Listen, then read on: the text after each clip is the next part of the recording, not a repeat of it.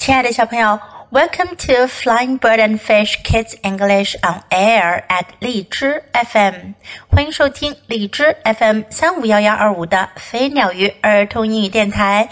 This is Jessie，我是荔枝优选主播 Jessie 老师。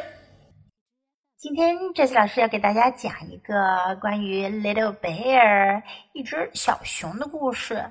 Good night, Little Bear，晚安。小熊。The first snow had fallen. 第一场雪下了下来。Mummy Bear said to her cub, "It's time to hibernate, little bear." 熊妈妈对它的宝宝说：“小熊，是时候该冬眠了。” What does hibernate mean? asked Little Bear. 小熊问：“冬眠是什么意思呀？”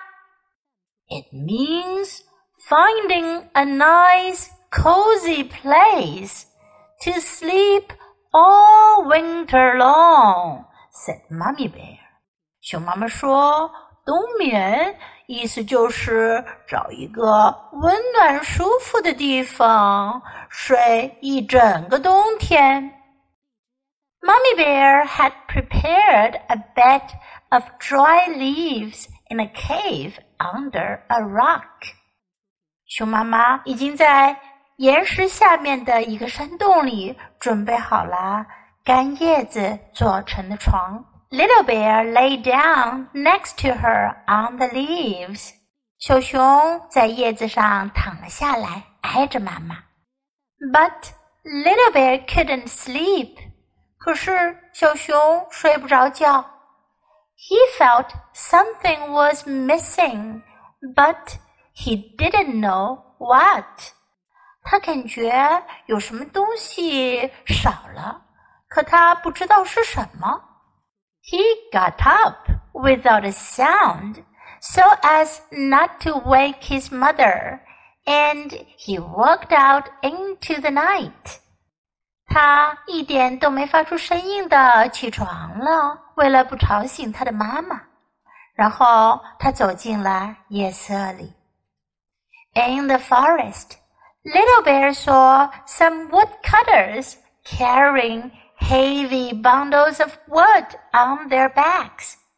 在森林里，小熊看到有一些砍柴人，他们背上背着。重重的柴火捆。Little bear walked towards them. 小熊向他们走去。But when the woodcutters spotted him, they cried, "Help! A bear!" 可是当砍柴人发现他的时候，他们就大叫了起来：“救命啊！有只熊！” They ran off, leaving their wood behind. 他们跑走了，把他们的木材都给落下了。Little bear shrugged his shoulders and went on his way。小熊耸耸肩，继续走他的路。Further on, little bear came to a pretty wooden house by a frozen pond. 接下来，小熊来到了一个结冰的池塘旁边，一栋漂亮的木头房子旁。He peeked through the window。他从窗户外面向里看去。There was an old lady inside。里面有一位老太太。Little Bear thought that if she saw him, she would probably shout, "Help!" A bear！小熊心想，如果老太太看见他的话，多半也会叫喊道：“救命啊，有只熊！”Then she would run away，然后她就会跑开了。Little bear quietly pushed the door open。小熊悄悄地推开了门。He didn't know whether to go in or not。他不知道是否该进去呢。But the old lady didn't shout or run away. 可是老太太并没有大喊，也没有跑开。She said in a gentle voice, "Come in, don't be scared. Come in." 老太太用很温和的声音说：“进来吧，不用害怕，进来吧。Come and warm yourself by the fire. 进来，在炉火边让自己温暖起来。”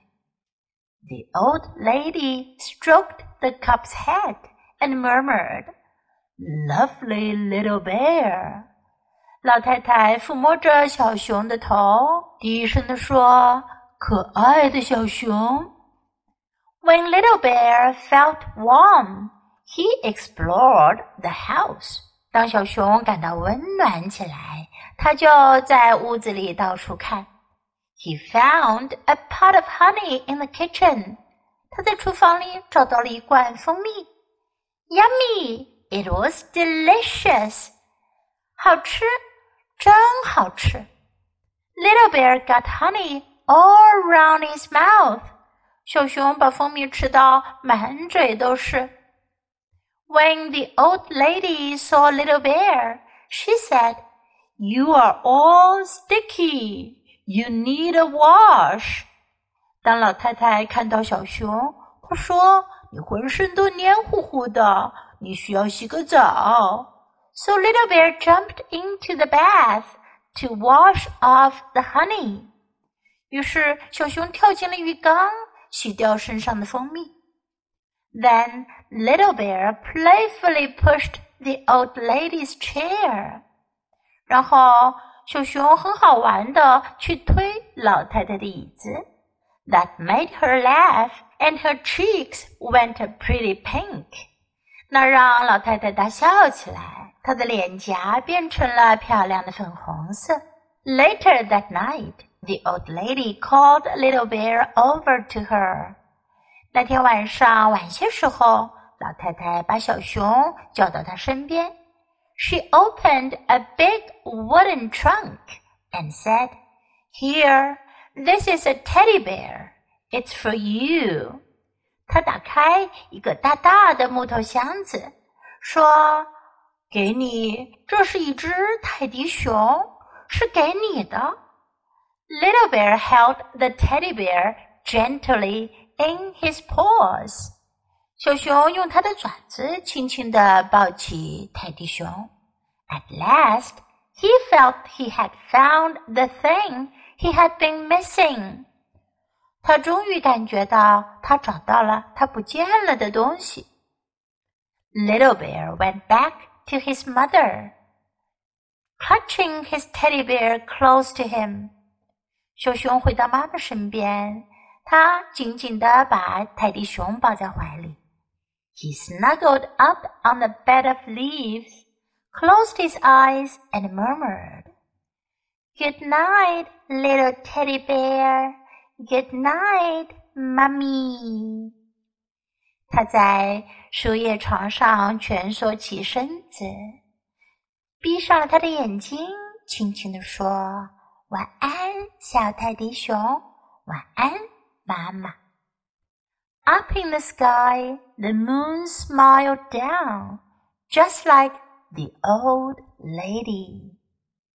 在高高的空中，月亮对着下面露出了笑容，就像那位。老太太一样。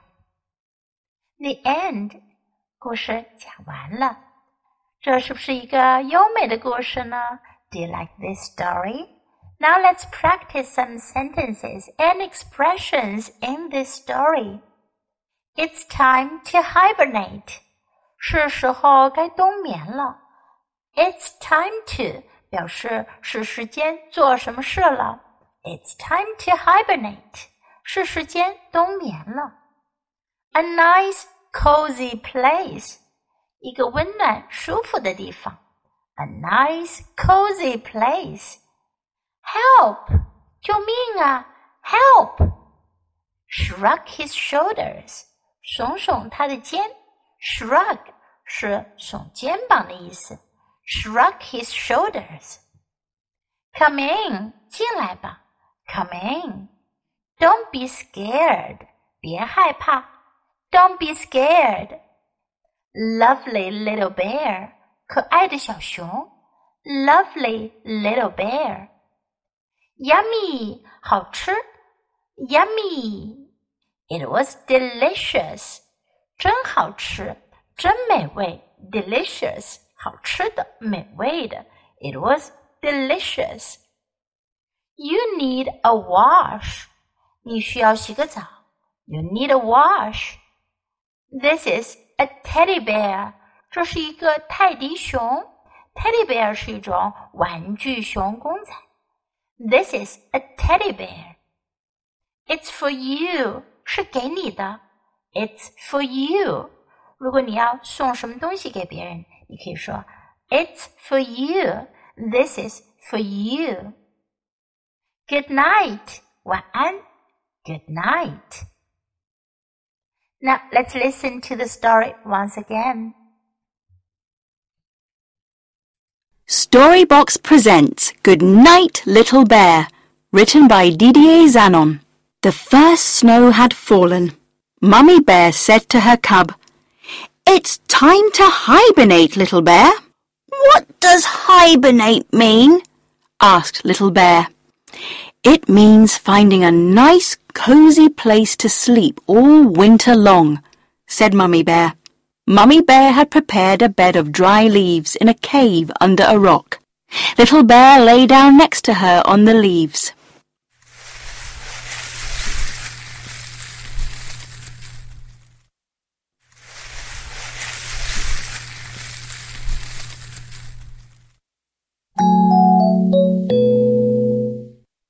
But Little Bear couldn't sleep. He felt something was missing, but he didn't know what. He got up without a sound so as not to wake his mother, and he walked out into the night. In the forest, Little Bear saw some woodcutters carrying heavy bundles of wood on their backs. Little Bear walked towards them. But when the woodcutters spotted him, they cried, Help! A bear! They ran off, leaving their wood behind. Little Bear shrugged his shoulders and went on his way. Further on, Little Bear came to a pretty wooden house by a frozen pond. He peeked through the window. There was an old lady inside.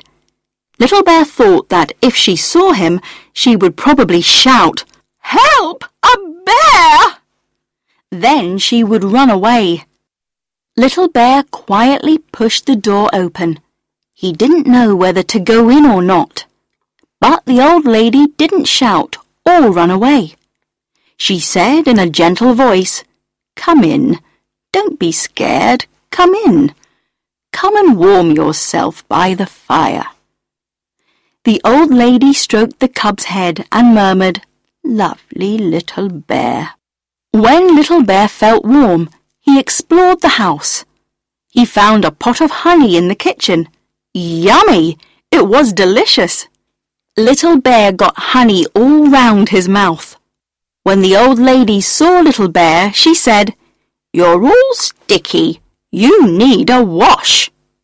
So Little Bear jumped into the bath to wash off the honey. Then Little Bear playfully pushed the old lady's chair. That made her laugh and her cheeks went a pretty pink. Later that night, the old lady called Little Bear over to her. She opened a big wooden trunk and said, Here, this is a teddy bear. It's for you. Little Bear held the teddy bear gently in his paws. At last he felt he had found the thing he had been missing. Little Bear went back to his mother clutching his teddy bear close to him. He snuggled up on the bed of leaves, closed his eyes and murmured, Good night, little teddy bear. Good night, mummy. Up in the sky, the moon smiled down, just like the old lady. The end. 小朋友，你喜欢今天的故事吗？记得给 Jess 老师点赞哦！还有，别忘了下载到手机上收听，更方便哦。Thanks for listening. Until next time, goodbye.